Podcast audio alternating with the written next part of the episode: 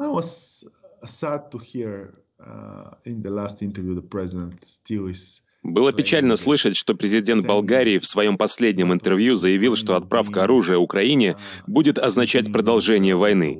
Мы, как демократическая европейская Болгария, не видим никакого иного варианта окончания войны, кроме возвращения Украине ее территорий. Украина сражается за всех нас, и мы не можем просто стоять в стороне и смотреть. В конце концов, мы уже показали болгарскому обществу, что это не так страшно, находиться на правильной стороне истории. В Болгарии всегда было убеждение, что страна не должна стоять на своем и должна держаться в стороне от мировых событий. Теперь же болгары знают, что могут обходиться без российского газа. Они знают, что Болгария может отправить домой 70 российских дипломатов, если они делают что-то против интересов нашей страны.